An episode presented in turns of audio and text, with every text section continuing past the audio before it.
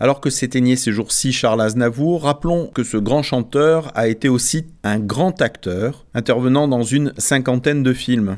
De par son parcours familial de réfugié arménien, sa complicité avec les juifs depuis son enfance, ses parents ayant caché des juifs pendant la guerre, son amour d'Israël, il a régulièrement endossé des rôles de juifs à l'écran alors qu'il ne l'était pas.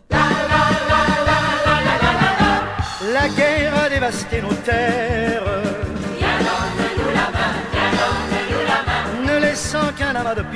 Dans Qu'est-ce qui fait courir David d'Eli Chouraki, il interprète Léon, le père de David. David, c'est un garçon de 30 ans qui travaille sur le script de son nouveau film où il évoque ses racines juives, son enfance, son adolescence et la relation qu'il a avec ses parents. Dans la comédie Yiddish Connection de Paul Boujna, Charles Aznavour co-signe le scénario. Il y interprète Aaron Rapoport aux côtés d'André Dussolier, Vincent Lindon et Ugo Tognazzi. Un film autour de la recherche d'argent dans des conditions loufoques.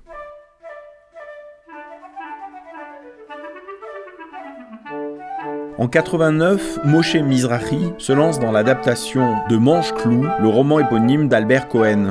Charles Aznavour y interprète Jérémy aux côtés de Pierre Richard, Bernard Blier, Jean Carmé, Jacques Dufilot et Jacques Villeray. C'est là l'histoire des Valeureux, le clan des Juifs modestes et hauts en couleur vivant à Céphalonique dans les années 30.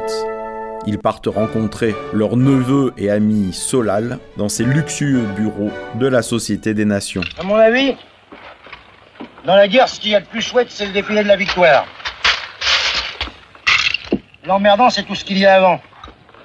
Tiens, on devrait pouvoir toucher sa prime d'engagement et défiler tout de suite. Son premier grand rôle sera en 1961 dans Un taxi pour Toubrouk, où Aznavour incarne Samuel Goldman, un interne des hôpitaux qui a dû quitter la France occupée du fait de ses origines juives.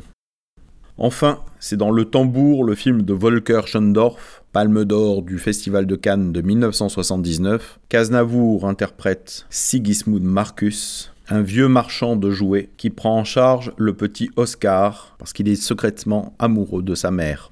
Confronté à la montée du nazisme, il se donnera la mort pour échapper aux persécutions nazies. Il était une fois un marchand de jouets. Il s'appelait Marcus. Et emporte avec lui tous les jouets de ce monde.